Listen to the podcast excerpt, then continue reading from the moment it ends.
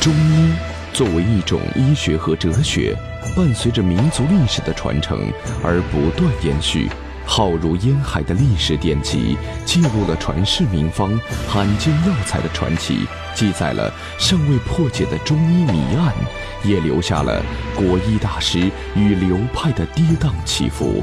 这一切都将由我们为您讲述。如果大家在两性生理方面有什么问题，可以添加我们中医馆健康专家陈老师的微信号：二五二六五六三二五，免费咨询。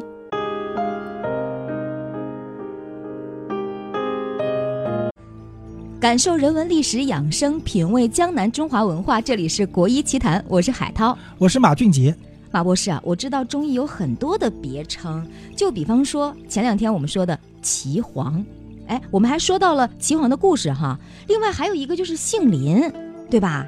没错啊，我们经常会把技艺精湛的一些中医大夫称为杏林高手，嗯，对吧听过，称很多的中医的后起之秀称为杏林新秀，也会把一些中医中药有关的故事啊和杏林联系在一起，你比叫如说像杏林佳话。没错啊，哎，还有一些比如说杏林春秋啊，讲的就是一些中医的一些历史史故事。嗯，那么关于这个杏林啊，实际上是有典故的，对呀、我就想知道中医和杏林之间有什么关系呢？为什么这么叫？这其中啊有一段动人的佳话。传说啊，在三国时期，吴国，我们之前讲过的孙吴，嗯有一个很著名的医生叫董奉。说到董奉啊，你应该了解的啊，嗯，华佗、张仲景、董奉，建安并称三神医。是的，这个董奉啊，医术很精湛，除此之外，他的医德也非常高尚，嗯，深受很多老百姓的敬重。而且难能可贵的是啊，董奉给人看病时，他从来不收钱的。哦，他对一些贫困人群啊，他是非常的怜悯的。但是呢，他有一个非常特殊的要求，怎么说？这个要求也很奇怪。嗯，他说他凡治疗好一个人啊，就要在他的房前房后栽树。这个树是什么树呢？杏树。说这个病重的人，疾病比较重一点的人啊，嗯就栽个五棵。嗯一般呢，小毛小病就栽个一棵。嗯数年之后啊，这个杏树啊，竟然是郁郁成林，嗯，上面是百鸟鸣唱，下面又有群兽游戏。而且最神奇的地方啊，说啊，这片树林啊，还有一个看门人，一头猛虎。哇据说这个老虎啊，也是董奉的一个病患。哇，这又是什么故事？说有一天啊，这个董奉回到家，看到一只啊老虎在他家的茅草盆里面躺着。董奉说：“你老虎跑到我们家来干嘛？啊，这难时道候你太也是危病险了吗了？”没错啊。啊？董奉虽然害怕，但是他有职业敏感性，他感觉这个老虎是生病了。于是呢，他对这个老虎仔细的望闻问切，发现这个老虎啊确实有问题。当他叫这个老虎把嘴巴张开的时候，他发现老虎啊这个吃肉吃多了，喉咙里夹了一块大骨头。哦，卡这个住了，嗯卡住了，卡的他是痛苦的不得了。于是呢，这个董奉啊，把这个手伸进去，哇，伸到老虎的嘴巴里，这也算是古代外科手术吧，哎，就把这个老虎嘴巴里这个骨头给取出来了。这个老虎啊，病就好了。嗯，这个老虎啊，为了报恩，从此啊，就给这个董奉开始看这个杏林了。如果谁要来偷这个杏子，这个老虎就会咬它。哦，每当杏林的杏子成熟的时候呢，董奉就会把杏子卖掉。但是他卖的方式也比较特殊，他在杏林旁边建了一个非常大的仓库，嗯，然后告诉人们，如果你们要来买杏子，不用交钱，怎么着呢？你也不用和我打招呼了，啊，你只要带来一些谷子，就是换对，把这些谷子倒到我这个谷仓里面，你就嗯可以拿走同等重量的杏子。哦，因为大家对董奉是非常尊敬的，也知道他是名医，对，济世救人。过来买杏子的人呢、也不好多拿，所以呢，都很基本上自觉咯对，都很自觉，基本上嗯拿多少是多少了。嗯嗯嗯，而且啊，还有一个很重要的原因啊，这个老虎看着呢，你如果敢多拿啊，这个老虎就冲出来咬还 你。哎真有人多拿吗？还真有这样不自觉的人啊，啊啊他啊，多拿了，看到没人看嘛，没想到这个老虎就冲出去把他吓了一一跳，嗯，然后后呢，他这杏子啊散落了一地，嗯最后呢，剩下一点的带回家，嗯，结果一称，还真好和他的谷物是同等重这量。老虎还神了。这也太巧了，是的，哎，马博士，我在这儿打断一下，因为我心中一直有个疑惑哈、就是董奉为什么要种这个杏树呢？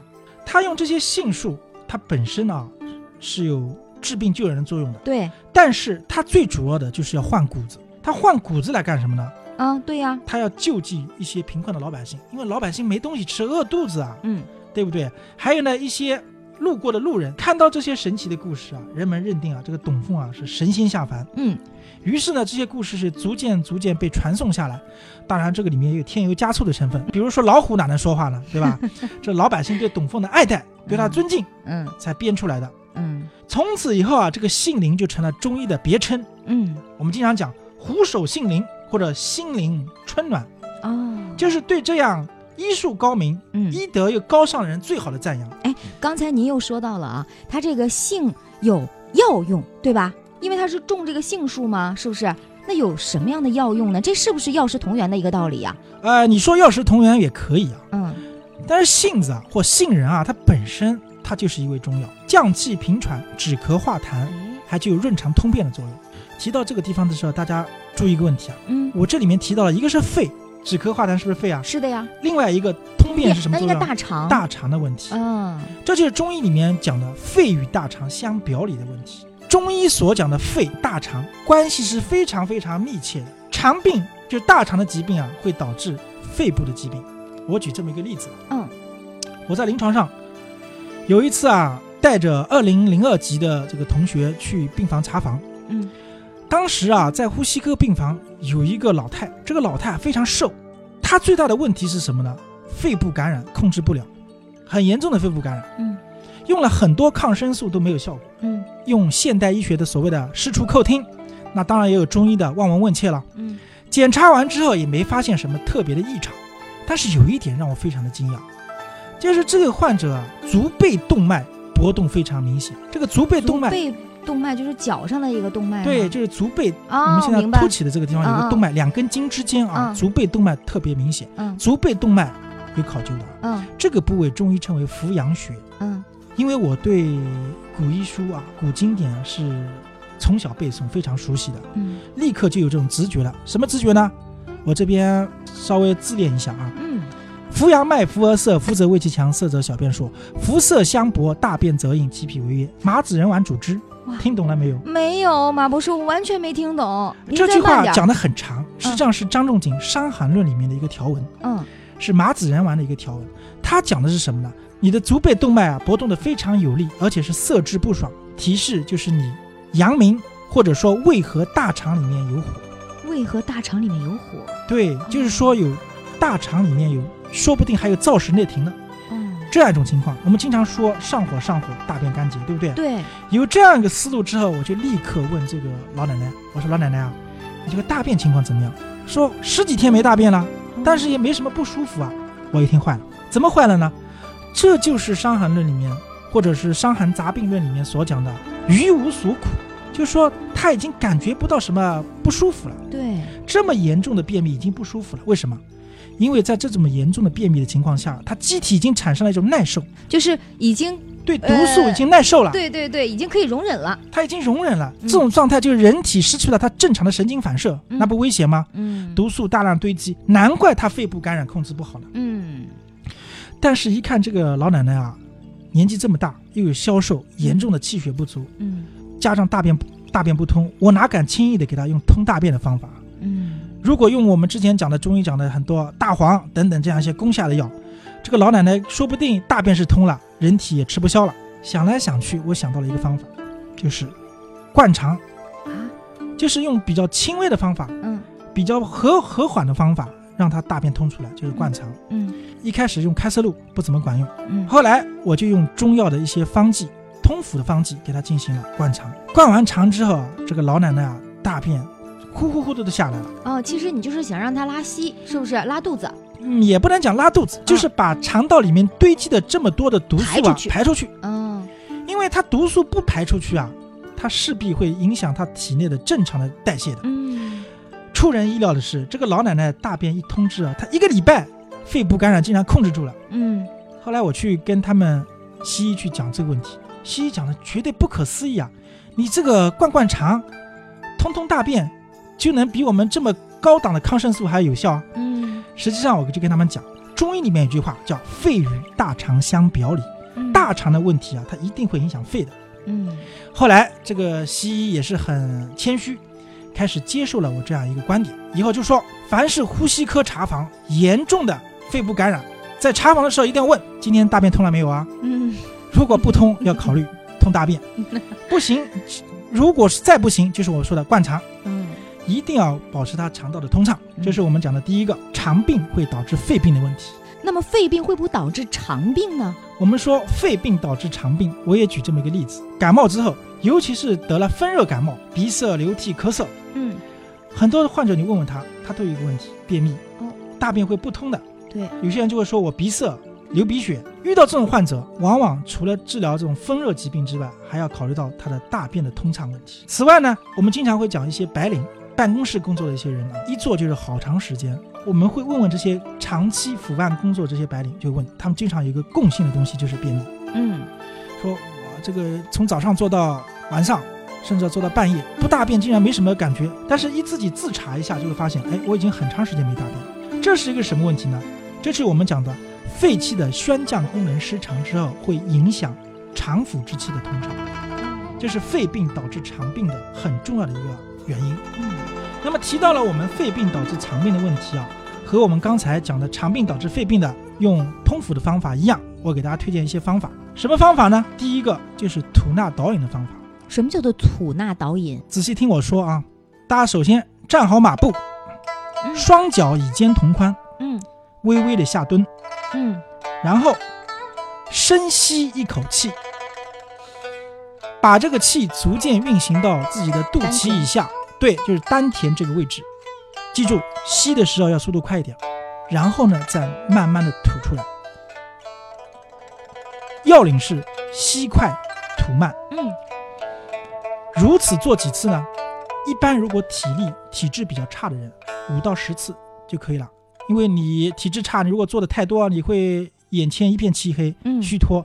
就是我们经常武侠小说里面讲的这个体质差，要嗯练武 要练到适度。如果体质好，那么你可以适当的多做一些嗯。刚才您说那姿势是不是就是对马步？马步，哎，明白了。这是一个方法，嗯，大家可以回去好好的练一练。嗯当你尤其是一些白领啊、工作特别辛苦的时候，你给自己放个五到十分钟的，就做这个动作。嗯，你会发现，哎，困扰自己很长时间的便秘可能就得好到了改善了。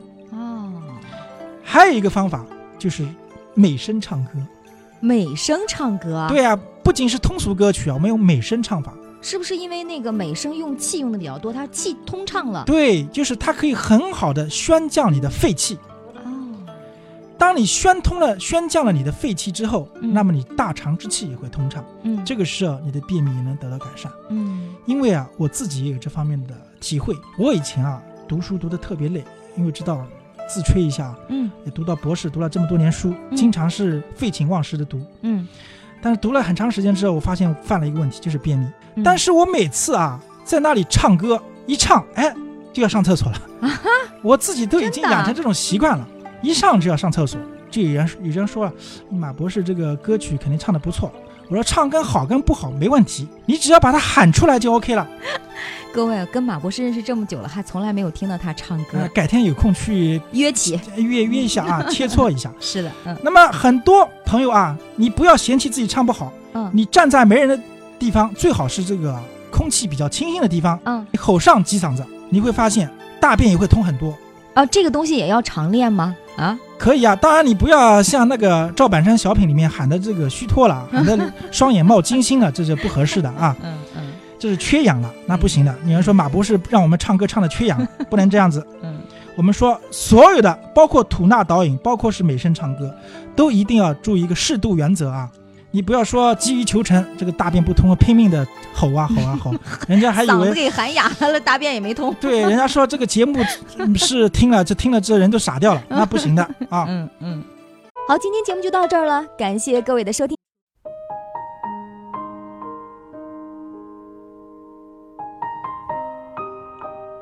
大家好，欢迎收听由城市中医馆给大家带来的男性健康专栏节目。